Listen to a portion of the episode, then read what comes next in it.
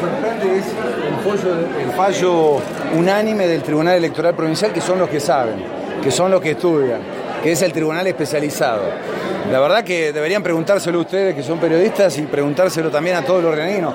¿Qué habrá pasado eh, en estos últimos días que de un fallo unánime, unánime del Tribunal Electoral Provincial, diciendo que no se puede violar la Constitución, que es lo que pretende hacer Beretiné, de golpe y porrazo, entre gallos y medianoches, este, estos amigos del gobernador Beretiné, me refiero a los jueces del Superior Tribunal de Justicia, han fallado habilitando a la violación de la Constitución.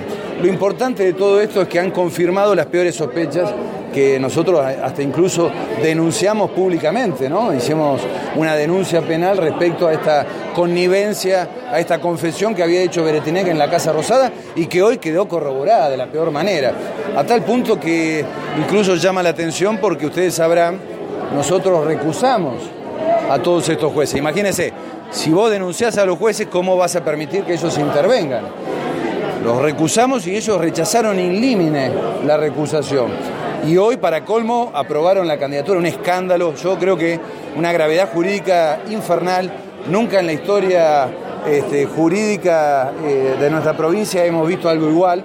Pero bueno, eh, tendrán que hacerse cargo los que han hecho esta, esta trapisonda, esta trampa, este fraude a todos los rionegrinos el día de mañana. ¿Dan los tiempos para que resuelva la Corte, digo, el 7 de abril? Sí, sí, obvio. El amparo es una medida expedita y rápida. Así que no hay por qué dudar. Pero además la gravedad que todo esto conlleva, porque imagínense, lo decía el otro día eh, alguien que estudió un poquito el tema, Sapsay, lo decía también Gil Lavedra, tipo que saben, ¿no? Estos jueces de cuarta que tenemos los rionegrinos.